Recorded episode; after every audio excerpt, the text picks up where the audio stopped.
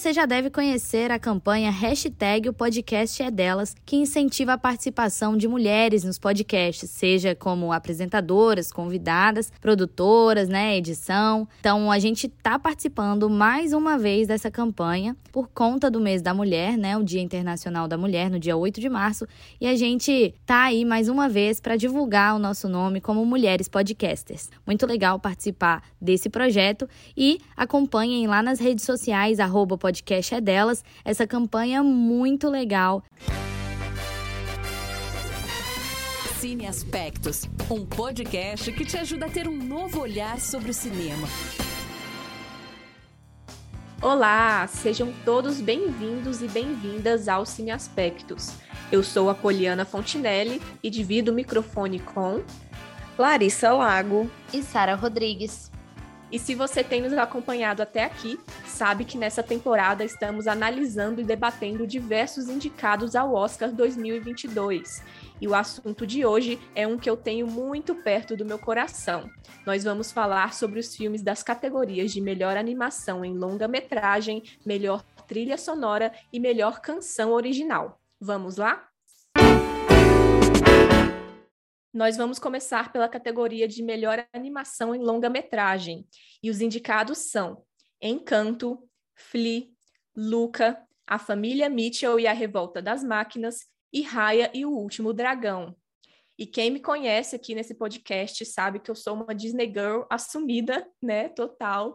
E é claro que eu amo ver o estúdio marcando presença na premiação. Todo ano está a Disney lá batendo ponto e dessa vez não foi diferente, só que ela se superou nesse ano. Entre os cinco indicados, dois são da Walt Disney Animation e uma da Pixar. Mas vamos aos poucos primeiro, falando de Encanto, que foi dirigido por Byron Howard e Jared Bush, a mesma dupla responsável por Zootopia, que foi o filme da Disney vencedor dessa categoria lá no Oscar de 2017.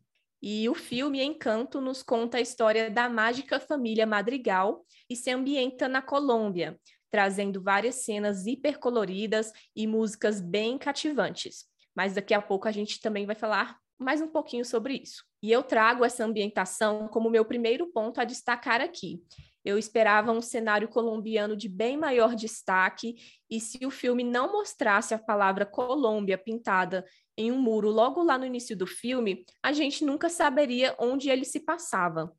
Porém, é, ao mesmo tempo, fica claro durante todo o filme que a casita, que é a casa dos Madrigal, é o principal cenário da história também, assim como pode ser considerado um personagem, porque aqui no Cine Aspectos a gente já falou, né, que cenários, objetos, várias coisas podem ser consideradas personagens também, e aqui com a casita é o caso, e também o caso de ser o, o cenário é, principal, porque a maior parte do filme se passa dentro dela. E no mais, o Encanto tem uma narrativa mais simples do que a gente está acostumado quando se trata ali de Disney, né?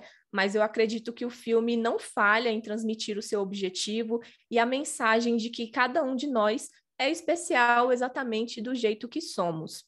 E isso é muito bem representado também em cada um dos membros da família Madrigal. Todos têm personalidades bem, bem diferentes e responsabilidades que advêm dos seus poderes ou falta deles, no caso da Mirabel, né? E é um filme lindo sobre aceitação própria e dos outros sobre você também, principalmente ali quando se trata de pressão familiar. Já a indicação da Pixar foi com o filme Luca, lançado em junho do ano passado, direto no Disney Plus. O filme seria lançado né, nos cinemas, mas a gente ainda estava em lockdown por conta da pandemia. É, o filme é a estreia de Enrico Caçarossa na direção de longas metragens e foi escrito por Mike Jones e Jesse Andrews. O Mike, inclusive, foi um dos roteiristas de Soul, animação da Pixar, né, que ganhou o Oscar na categoria em 2021. Quando a gente fala da Pixar, as chances são bem altas dele levar de novo, né? E não seria diferente com Luca, que é um filme sobre amadurecimento lindíssimo e que toca o coração de todo mundo que assiste. O longa conta a história de Luca Paguro, um garoto ali meio monstro marinho com a capacidade de, se de assumir a forma humana em terra, que explora uma cidade litorânea na Ribeira Italiana com seu amigo Alberto Escorfano. Ali ele vive um verão transformador e cheio de aventuras. O filme tem a dosagem certa de comédia e drama, e o Luca é um protagonista absurdamente carismático. Não tem como você assistir sem ter vontade de apertar aquelas bochechas dele. Ele é muito carismático, muito fofinho, e um aspecto bem legal do filme é a amizade dele, né, do Luca com o Alberto, que é apresentada de uma forma tão genuína, de uma forma tão pura, que deixa, deixa a gente com o coração assim quentinho e lágrimas nos olhos com aquele final maravilhoso, assim, que faz você pensar em tudo na sua vida. É, a gente também precisa exaltar a estética do filme, né? Em uma entrevista, o diretor Henrico falou, afirmou, né, que não é muito fã de animações muito computadorizadas, por isso ele queria que os personagens de Luca fossem feitos em 2D, né, com a forma mais cartunista. É coisa que a Pixar não fazia há anos, uma vez, né, que o estúdio é super equipado tecnologicamente para aprimorar suas animações e vai aí, de acordo com o tempo, aprimorando a forma como eles fazem a animação. E eles são muito bem, é, muito bem elogiados por isso.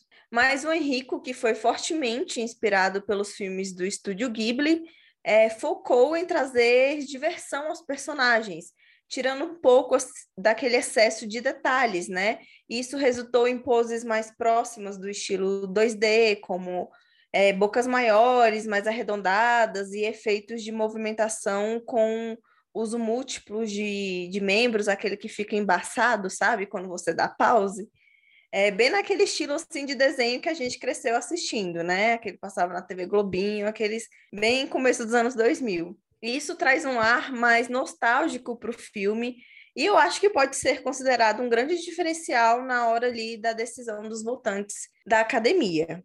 E olha, agora, quando você estava falando de Luca, eu me dei conta de, de que Luca e Encanto, eles têm uma mensagem similar, né? Ali no fundo, assim, de, de você aceitar. O Luca também é muito sobre aceitar, né? Quem, quem você é, sobre os outros também aceitarem você como um deles. Então, é, agora, primeira vez que eu pensei nisso, realmente eles têm uma mensagenzinha similar. É, os filmes da Pixar são bem conhecidos, né, por ter esse tipo de mensagem de amadurecimento, não importa qual seja o foco ali da história, sempre vai ter um pedacinho disso, e eu acho que é o que deixa a gente é, emocionalmente presa a esses filmes, né, que deixa a gente com vontade de assistir diversas vezes. E o que eu tenho achado legal, não só nesses, nesse Luca e no Encanto, né? Mas outro que a gente vai falar aqui também, é que a gente tem aí uma diversidade de lugares, né? Uma coisa que a gente é, vem vendo ao longo dos últimos anos, que a Disney e a Pixar estão se expandindo para trazer personagens e histórias e cenários e ambientações de outros lugares que não seja só ali Estados Unidos, Inglaterra, castelos e princesas é, sempre da mesma forma. Isso é muito legal e algo que deixa muito assim com a cara, né? Vou dizer aqui que eu assisti dublado, porque eu me recuso a assistir é, legendado. Eu assisti dublado e tem um sotaquezinho italiano ali, vai até lembrar da Casa Gucci e tal. Gosto bastante desse sotaque do Luca. Eu acho que ficou muito legal, mas algo que também tem muito a ver com a cultura italiana é a Vespa. Eu acho que foi muito legal toda essa, essa história que o objetivo deles era conseguir a bendita da Vespa. Então, acho que foi muito legal trazer isso e colocar essa cultura realmente, né? O macarrão, o pesto e todas essas coisas, assim. As melhores cenas são as do gato. Eu ria, ria, ria. e uma coisa legal sobre a ambientação também que você falou é que me lembrou que no, quando começaram a surgir é, boatos, assim, do, os rumores de Encanto, falaram que ia ser no Brasil, né? Que ele ia se passar no Brasil, e todos nós ficamos muito felizes e iludidos, é, mas infelizmente não foi, foi na Colômbia, o que já é muito legal também, mas foi uma tristeza. Quem sabe, né, um dia a Disney reconhece nós brasileiros, é, eu tô contando, esperando por esse dia. É que eles se confundiram, eles falaram Colômbia, só como eles acham que aqui na América do Sul é todo mundo a mesma coisa, aí eles é. falaram Brasil, ah, não, é Colômbia, desculpa. É verdade. E a segunda indicação da Disney Animations, é, aqui nessa categoria esse ano, foi para Raya e o Último Dragão, do mexicano estreante Carlos Lopes Estrada, em parceria com Don Hall, diretor de Operação Big Hero, também vencedor do Oscar, só que em 2015, pela Disney também. E a minha relação com Raya foi de amor à primeira assistida, assim. Fiquei extremamente apaixonada pelo filme e ele traz ali o reino de Kumandra como cenário em um mundo que dragões e humanos viviam em harmonia, até que uma força maligna ameaça a existência da civilização. E assim, gente, com essa sinopse, você pode até pensar que é um filme mais do mesmo ali, mas muito pelo contrário, ele é extremamente bem feito, criativo e diferenciado. A criação de Kumandra foi inspirada pela cultura e pela geografia do Sudeste Asiático, aí novamente que a gente estava falando ambientações diferentes, e o Kumandra é composto por cinco reinos, cada um representado por uma parte do corpo de um dragão, o que eu achei bem legal. Então tem o coração, a presa, coluna, garra e cauda.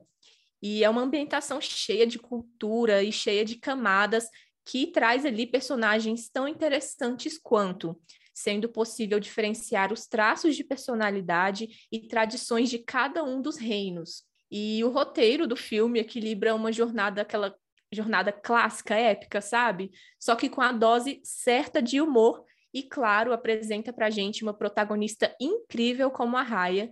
Infelizmente, o filme não ganhou o destaque que merecia, ele foi pego bem ali naquela fase da pandemia, é, era para sair nos cinemas no final de 2020, mas foi adiado para o começo de 2021. Chegou ao Disney Plus com aquele acesso pago, né?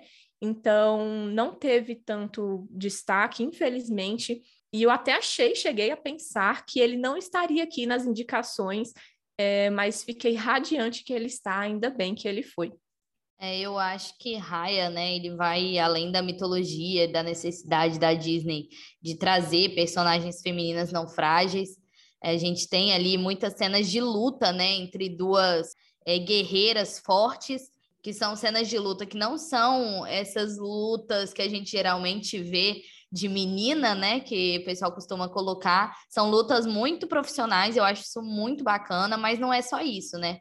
A gente tem vivido tempos muito difíceis, né, de guerra, como essa guerra, né, causada pela Rússia contra a Ucrânia. E é muito lindo usar essa narrativa não só para as crianças, mas também para os adultos de que a guerra é a última coisa que a gente precisa. Aliás, é a, uma coisa que a gente não precisa, né? Então, eu acho que é uma história muito linda sobre é, reinos e e como a gente pode fazer as coisas quando a gente tem um trabalho em equipe, como a gente consegue unir povos, forças em torno de um propósito, como dizem as Miss, as Miss Universo, né, a paz mundial, que esse é o propósito, e o amor e o bem-estar de todos os países e todas as culturas. Eu acho muito legal, principalmente esse trabalho em equipe, né, que é, é, quem já assistiu Raya vai saber do que eu estou falando, quando a gente vê ali, mais para o final do filme, que a pessoa principal, né, a personagem principal é quem conduz todo o processo para que a gente tenha uma resolução do problema, mas quem termina mesmo, quem resolve mesmo é outra pessoa. Então, é um trabalho muito em equipe. Eu acho isso muito legal e é algo que a gente precisa, né? Algo que a gente está precisando como humanidade. E eu devia ter sido técnica, né, para falar de Raya, mas é que Disney para mim é lição de vida, é aprendizado. Então, assim, eu fiquei muito fã de Raya, de verdade, eu me apaixonei e eu fico muito triste que não chegou no cinema, porque eu não tenho nenhum brinquedo do Big Mac lá, do McLanche Feliz, de Raya. Talvez, quem sabe, fazer uma campanha, hashtag Disney traz os filmes que foram lançados na, no Disney Plus e não estavam por, por causa da pandemia, sei lá, no cinema. Gente, esse é a minha, o meu pedido. Raya, venha para o cinema. Eu acho que uma coisa muito legal de Raya também é, como a Sara falou, a questão do trabalho de equipe, mas é uma equipe que se junta assim do nada e com pessoas totalmente diferentes que tem tudo para dar errado, sabe? Mas no final dá muito certo, né? Porque todo mundo está trabalhando ali em torno de um propósito, que é a paz ali no reino de, de Kumandra. Mas saindo um pouquinho da Disney barra Pixar, a gente tem o longa dinamarquês Flea, que é um documentário em formato de animação que conta a história real do Amin Nawab, que fugiu quando criança do Afeganistão. E Flea, para título de curiosidade, em português significa fugir ou escapar. A primeira coisa que você precisa saber sobre esse filme é que ele fez história no Oscar ao ser a primeira produção a concorrer como melhor longa-metragem animado, melhor documentário e melhor filme internacional. Então temos aí Flea em três categorias, tá? Tá podendo, né, a Dinamarca. E a segunda coisa que você precisa saber é que você precisa estar emocionalmente preparado para assistir esse filme. É uma história bem pesada, bem mundo real, que a gente sabe que existe, mas ao mesmo tempo é tão longe da nossa realidade que às vezes a gente esquece que existem pessoas que passam por isso, que passam pelo que o a mim passou até hoje, né? E esse filme poderia muito bem não ser uma animação, poderia ser apenas um documentário sobre um fugitivo, mas eu acho que fazer ele dessa forma, como animação, deixa a história muito mais fluida e a gente consegue visualizar melhor certos cenários, certas situações, através das, das lembranças do Amin, como era né, a realidade dele, da família dele na, naquela época. E além também né, de proteger a identidade do Amin, uma vez que é a primeira vez que ele conta a história verdadeira da vida dele. Então, um document... é uma animação, um documentário que tem um, uma história real, com um personagem real, e é a primeira vez que ele fala sobre isso abertamente. E assim, muitas emoções, muitas emoções quando você assiste esse filme. É, eu recomendo muito. Eu acho que na categoria de animação, não sei se tem muita. Vai ter muita chance, mas eu acho que na categoria de documentário tem bastante. Sim, é um filme muito lindo, que nem se falou, é, pega bastante no nosso coração mesmo. É, várias cenas memoráveis, assim, sabe? Porque quando você assiste um filme, às vezes tem cena que você esquece, mas esse, esse eu acho que várias cenas vão ficar marcadas aqui para mim, principalmente aquela do navio ali, né? Que ele não consegue fugir de primeira, são várias tentativas. Então é uma coisa muito é triste, é um filme muito criativo, mas também muito real e triste. E eu achei legal também, é, como é um documentário em animação, né? Eu achei legal a forma que eles terminam o, o filme, que é passando da animação para a vida real. Eu não vou falar qual é a cena específica, né, para vocês irem lá assistir com os próprios olhos, mas é bem legal essa transição assim para a vida real que mostra, que lembra a gente mais uma vez o quão real ainda é, né? Acontece com com várias pessoas. É muito bom. E eu acho que isso é legal para mostrar para as pessoas que animação não é só assunto de criança, né?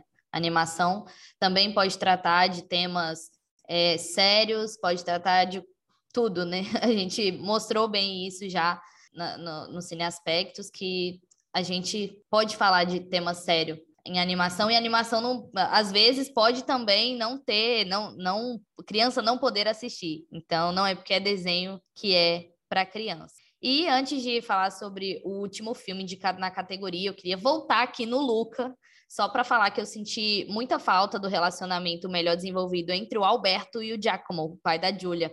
Foi um relacionamento que eu senti muita falta, justamente por ser ali uma figura pra, paterna para ele, que ele se mostra, né, nessa necessidade, quando ele fala que sente a falta do pai. Então, eu senti muita falta deles se desenvolverem melhor.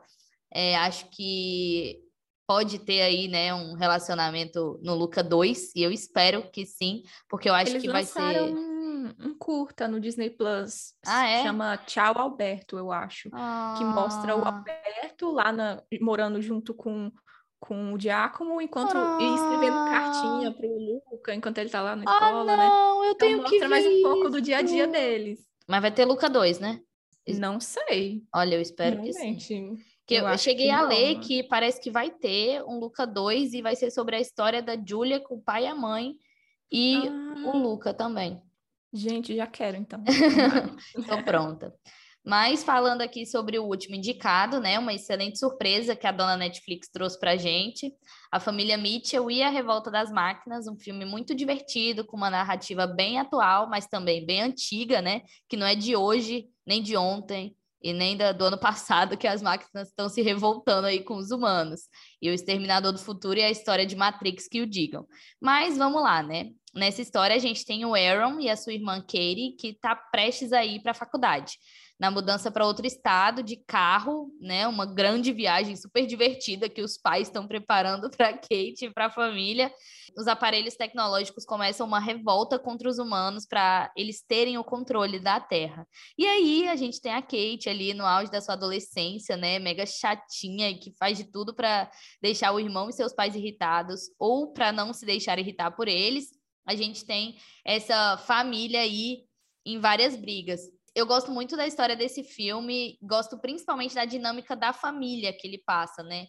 E eu tô muito sentimental, eu sei, mas eu acho que o filme mostra muito que quando a gente está unido é, com a família que a gente tem, ou com a família que a gente escolhe, a gente pode fazer grandes coisas, inclusive impedir a revolta de máquinas e a destruição total dos humanos é, por conta deles. Eu acho que o filme é muito engraçado, assim, foi algo, uma surpresa mesmo grande para mim e principalmente o cachorrinho deles. Ele, inclusive, foi dublado pelo pug mais famoso do Instagram, o Doug the Pug. Eu não sei se vocês conhecem, eu adoro o Doug the Pug. Ele tem vários vídeos dele fazendo abertura de Game of Thrones, ele vestido de Harry Potter. Tipo, ele é muito divertido, o Doug the Pug. Eu achei legal eles colocarem meio que como se fosse a dublagem dele para dar mais visibilidade também para o filme, né? Acho que foi muito legal e principalmente por ser uma proposta é, que não é da Disney ou da Pixar. Eu sou muito fã das duas, eu realmente amo os estúdios,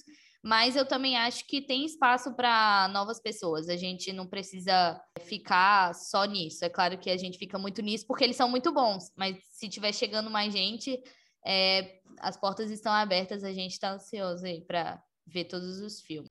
Fora é, que é da gente... Sony, né? Da Sony Animations, é, que ganhou em 2018, 2019, acho que foi 2019, né? Com Homem-Aranha no Aranha Verso. Então, e até se a gente prestar atenção, né, a, a, estética é bem parecida, assim, com o jeito de contar a história, né, é bem parecida com a Aranha Verso também.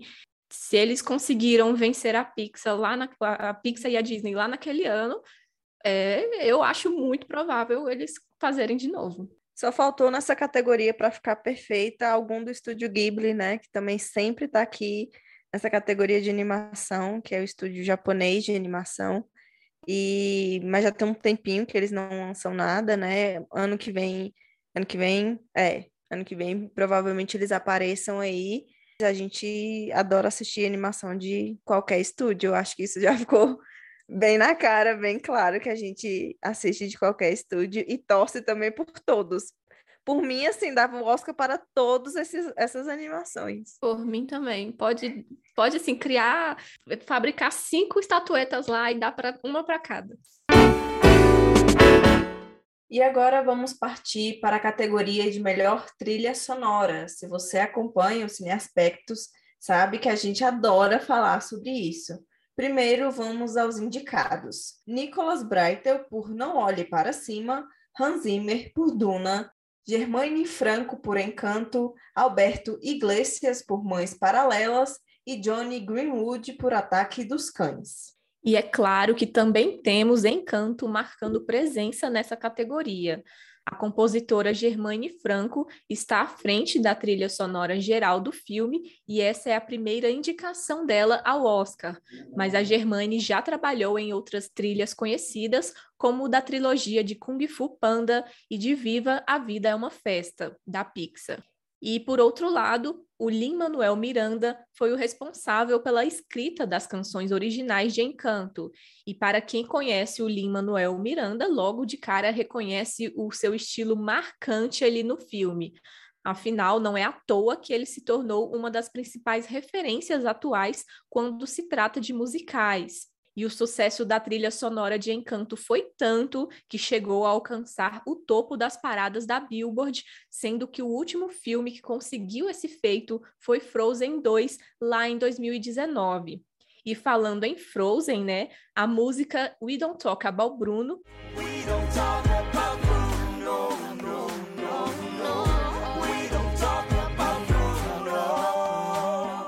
Ou Não Falamos do Bruno, em português, conseguiu só que no caso a gente está falando do, do, das posições lá nos Estados Unidos, né?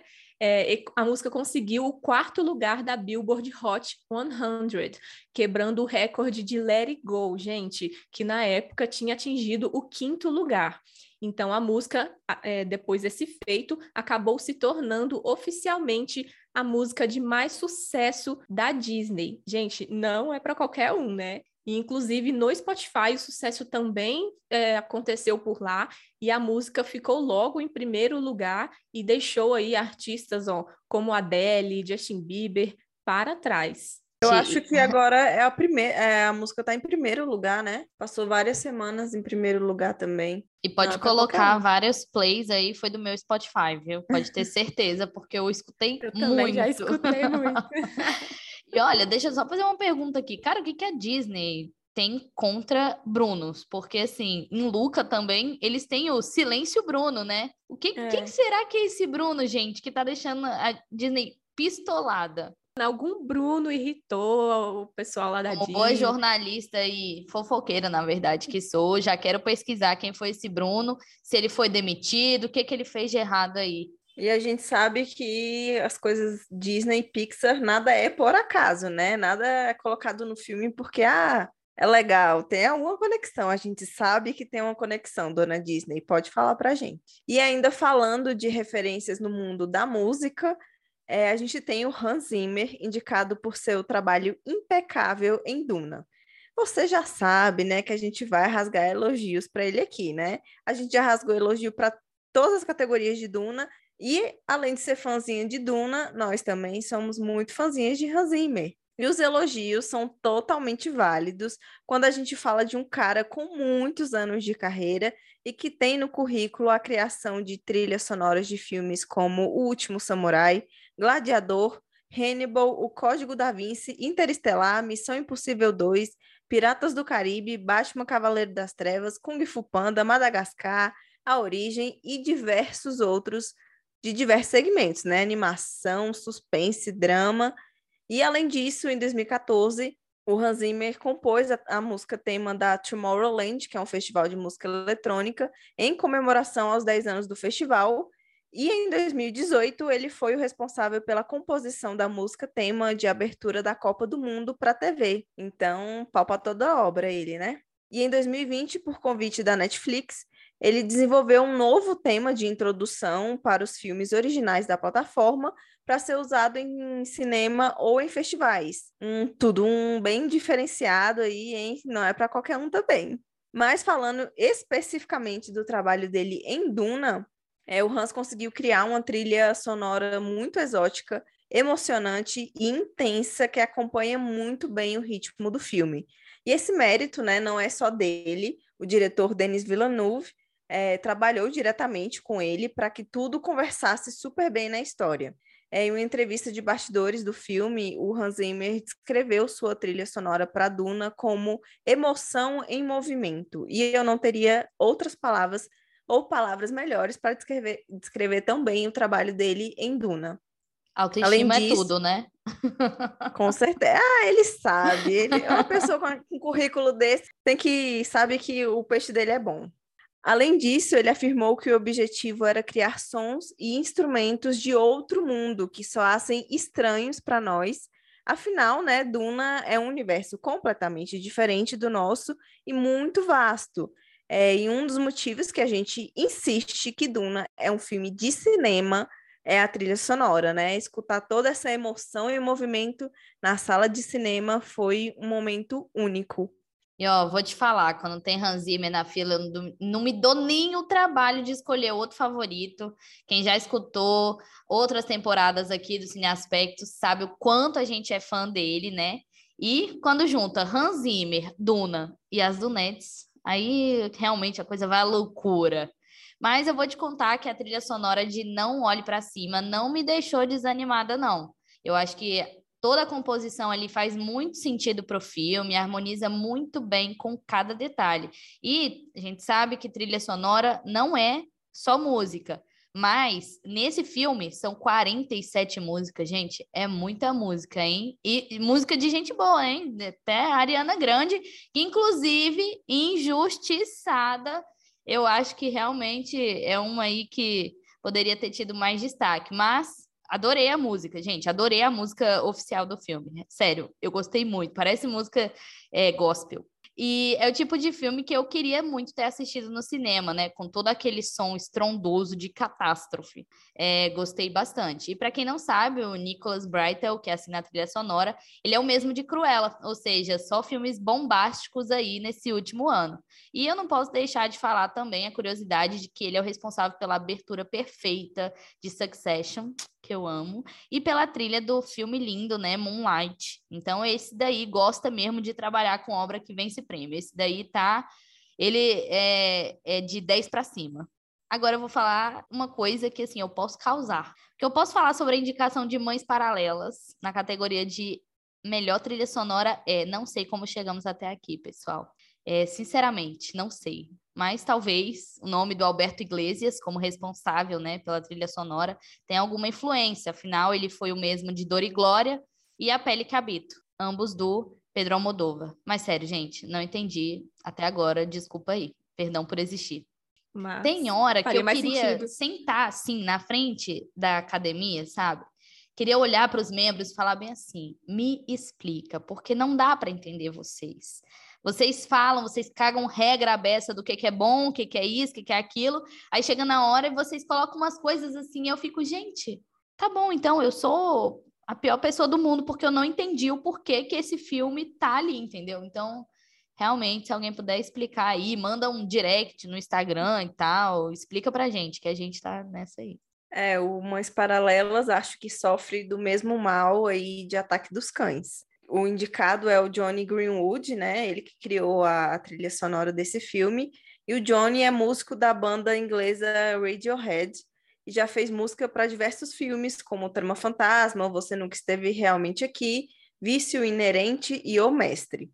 Em Ataque dos Cães, são 17 canções do guitarrista e três de outros artistas que aparecem ali durante o filme. E ele foi anteriormente indicado né, é, nessa categoria de melhor trilha sonora em 2018 pela trilha de Trama Fantasma, mas não levou. Eu, sinceramente, como a Sara, não lembro da trilha sonora durante o filme. De Mães Paralelas e de Ataque dos Cães, eu realmente não lembro. O que eu acho que pode ter um lado bom, né? Não é tudo é ruim. Tem um lado bom, porque se fosse ruim, com certeza a gente lembraria e com certeza a gente estaria muito mais pé da vida por ter sido indicado, né? Mas assim, foi uma trilha ok, que combinou com o filme, mas não é marcante. Mas, né, conversou ali com a história, são pessoas que têm é, grandes filmes no, nos currículos, então pode ter sido isso, mas é como a Sara falou, a gente não conversa com os votantes da academia para saber realmente o que, que foi. E não acho que é marcante, por exemplo, como Duna, como Não Olhe Para Cima e como Encanto, que fazem um trabalho espetacular. Então, não sei se as meninas lembram de, da trilha de Ataque dos Cães, porque eu, realmente não lembro. Lembro que é uma coisa bem é, dark também, bem, tipo... Pra mim é bem é... cru também. É bem cru, é bem assim, crua, é mais... É. é uma sonorização de, sei lá, de ambiente. E eu acho que na questão de música do Ataque dos Cães vai muito pro lado faroeste, né? Tipo, um faroeste bem antigo, com os instrumentos bem pesados, assim. Mas nada muito diferente, assim. E agora vamos para a última categoria desse episódio, que é de canção original. E os indicados são Be Alive, de King Richard, Criando Campeãs, Dos Uruguitas, de Encanto, Down to Joy, de Belfast, No Time to Die, de 007, Sem Tempo para Morrer, e Somehow You Do, For Good Days. E mais uma vez estamos nós aqui falando de Encanto, né? Figurinha repetida nesse episódio de hoje. O filme teve três indicações ao todo e as três indicações estão aqui no nosso episódio. Bom, com uma trilha sonora de sucesso, como a gente já viu aqui, né, hoje, é a música Dos Oruguitas, interpretada por Sebastian Yatra, que é um colombiano também. Dos oruguitas enamoradas pasan sus noches y madrugadas foi a escolhida para representar o filme na categoria. E eu preciso agora ter uma conversa muito séria com toda a internet, e eu sempre vou bater nessa, nessa tecla de defender dos oruguitas. Claro que todos nós amamos We Don't Talk About Bruno e eu concordo que a música é sem dúvidas a melhor de Encanto, a mais a mais legal, a mais divertida, cativante, mas infelizmente não é uma música com a cara do Oscar. Afinal, ela é uma música toda dependente da história. Ou seja, quem não assistiu ao filme não vai entender e nem se conectar tanto a ela. Já a, a dos Oruguitas, ela não depende da história, sim. Ela é sensível, emotiva e traz toda a essência do filme, que é o que a gente vê que, que a academia gosta mesmo. Sem falar também que a música toca em um dos momentos mais importantes da história, que é onde nós finalmente vemos e entendemos a origem da família Madrigal e dos seus poderes e do porquê que eles estão ali com aquela missão, né? Do que, porquê que eles receberam poder, porquê que eles têm que ajudar a vila. Então é um momento muito é, importante para o filme, marcado por essa música. No meu ver, é uma música que já foi feita assim, pensando, ah, vai ser a música emocional do filme e a música que realmente eles pensaram desde o início em submeter ao Oscar. E eu acho que também vale a gente ressaltar que o Don't Talk About Bruno começou a fazer sucesso depois que a Disney já tinha mandado a indicação dela. Então, tipo, gente, o Oscar não funciona da noite para o dia. Tem uma lista gigantesca, tem uma lista menor que vai diminuindo, diminuindo, diminuindo, até a gente chegar à lista de indicados. Então, a, as empresas, os estúdios precisam decidir quem eles vão indicar, qual música, qual filme, qual ator que eles querem que concorra e que tem força para ganhar. Então é uma escolha feita muito antes da, do sucesso. E eu acho que se tivesse indicado o Don't Talk About Bruno, poder, esse sucesso todo poderia até, de uma certa forma, prejudicar ele, ele na, na corrida, né? Então, assim, como a Polly falou, é a música mais divertida, é, tem em várias línguas, né? Tipo, uma hora começa cantando em espanhol, outra hora tá cantando em inglês fica mais tem um ritmo também mais mais legal. Se não contar a história do filme, se não tiver essa conexão emocional com o filme, não, não vale tanto. É, gente, e... vocês são muito passapano da Disney mesmo, né, hum. cara? Olha isso. Mas eu concordo com tudo. Mas é, o é. povo fica, ai, por que? Ai, Disney é muito burra, por que, que não botou o Idon acabar o Bruno? Ai, que não sei o que, não faz sentido nenhum. Gente, faz sentido sim, vocês que têm que parar e analisar direitinho e entender o, o porquê, sabe? Nós já falamos aqui que não curtimos muito King e Richard criando campeãs por conta mais do roteiro, né? Mas a gente não pode deixar de ressaltar a importância dessa história, principalmente para a comunidade negra. E a prova disso é que ninguém mais, ninguém menos que Beyoncé se sentiu tão inspirada com o filme que decidiu criar uma música para ele, é de acordo com o Will Smith, que faz o Richard, né, que a gente já falou dele aqui no episódio passado sobre atuação. A cantora assistiu a uma prévia do filme e topou na hora ser a voz por trás da canção original que toca nos créditos do filme. Com certeza ela foi assistir essa sessão especial aí, convidada ilustre do Will Smith, não duvido nada. E a música Be Alive. It feels so good to be alive.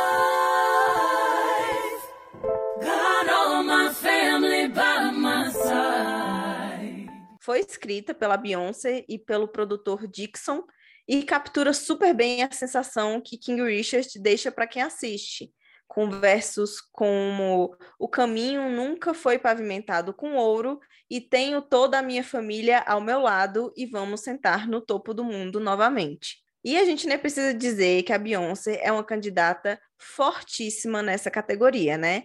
Essa é a primeira indicação dela no Oscar e Be Alive levou o prêmio de melhor canção original no HCA Awards, que é a premiação dos críticos de Hollywood. Então, a Beyoncé, eu acho que ela é, tem um peso pessoa e tem um peso profissional também. Então, eu acho que ela é a mais forte. Outra canção original indicada é a incrível No Time to Die. Fool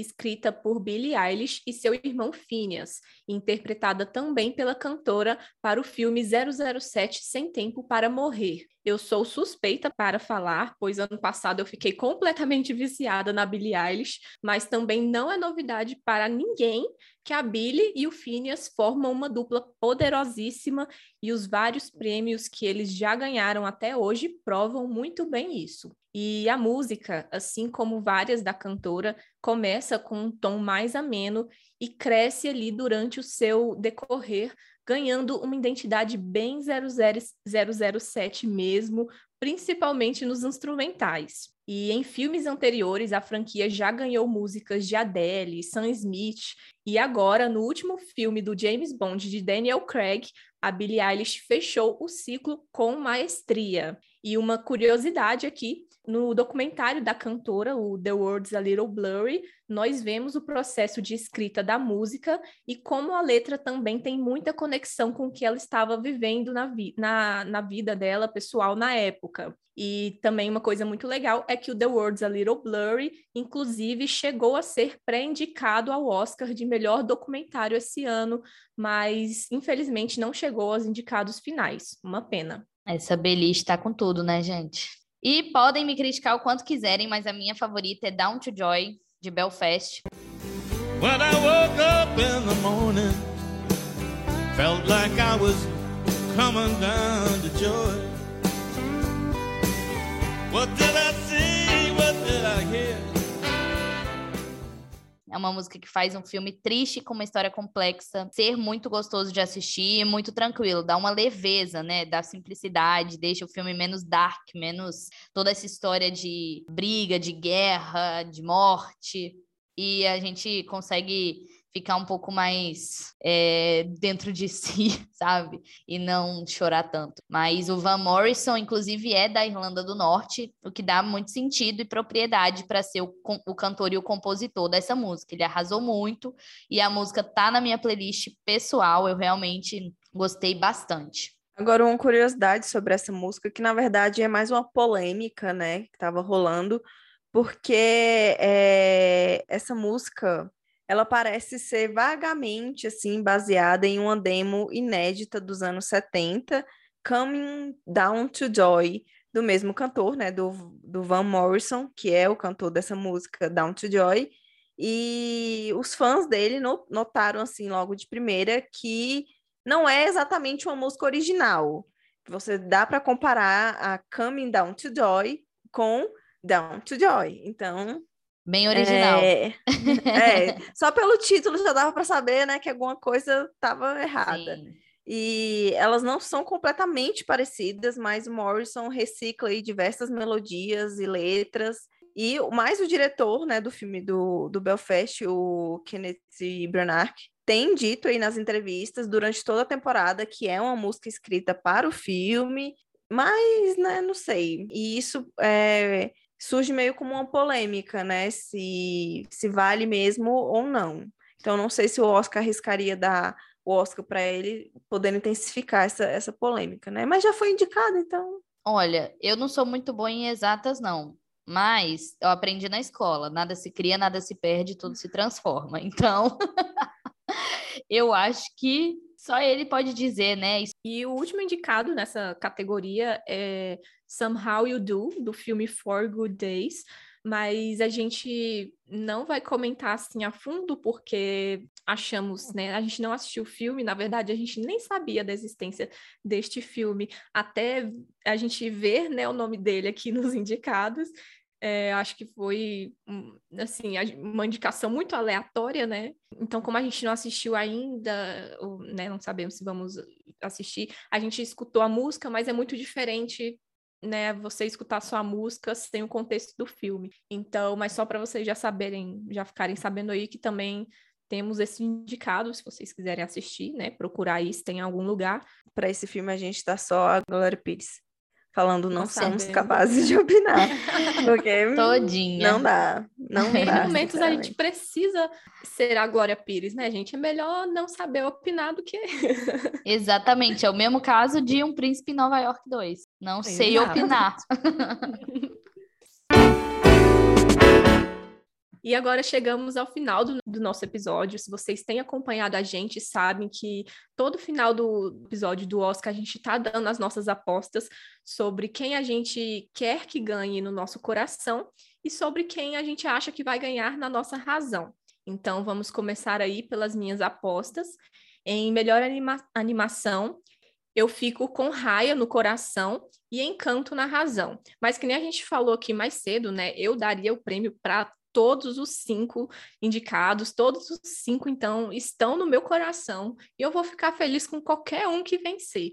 Mas, que nem eu falei, tenho esse carinho especial por Raya, e acho que realmente por toda uh, a comoção, assim, de encanto que está gerando, eu, eu acabo achando que a academia vai, vai dar para eles mesmo. Já em trilha sonora, eu fico com Duna e Encanto no coração e na razão também. É, eu acho que fica entre esses dois mesmo, mas eu vou apostar em Duna justamente, né, pelo nome ali do Hans Zimmer. É um cara que não é novo no, no, nisso, ele sabe o que está fazendo, a gente também adora ele e acho que, vai acabar sendo ele mesmo.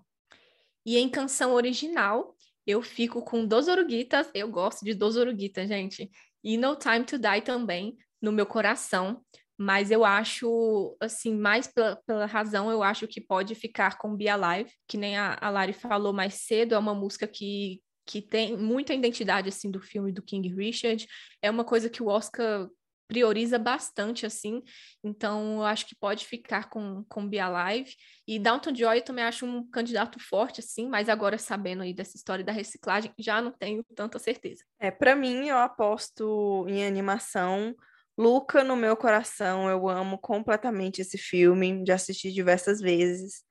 E Encanto na razão, como a Polly falou, né? Eu acho que também esse todo esse burburinho tá que estão tendo, né, de sobre o filme, pode ser ele que ajude um pouco, mas eu acho que o, o filme já tinha capacidade para vencer mesmo antes disso. Mas aquela aquela coisa, qualquer um dos cinco que ganhar, estou muito feliz Todos fizeram um ótimo trabalho.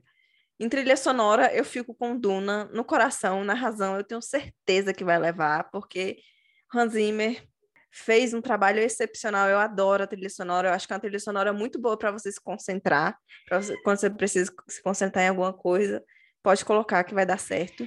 E em canção original, eu fico com o Be Alive no coração e na razão, mas eu acho que a Billie também, a Billie Eilish, né, com No Time to Die, tem boas chances de levar também. Então vai ser uma disputa boa aí, mas acho que vai ficar entre essas duas. Eu, com animação, eu fico com Raya no coração, assim como a Polly, e com Encanto na Razão, assim como a Polly, porque Raya, para mim, é uma coisa linda. E, gente, eu não sei mas eu achei a cara de filme da Barbie também.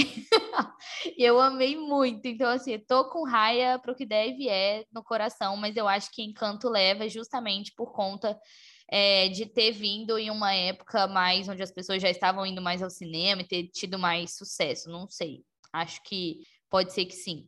Trilha sonora, Duna no coração e na razão, não tem como. É maravilhoso. Hans Zimmer toma meu coração e é isso. E uma estatueta de consolação aí para Não Olhe para Cima, porque eu achei que foi muito bom também. E em canção original, Down to Joy no coração, mas eu acho que No Time to Die tem muitas chances aí de levar na razão.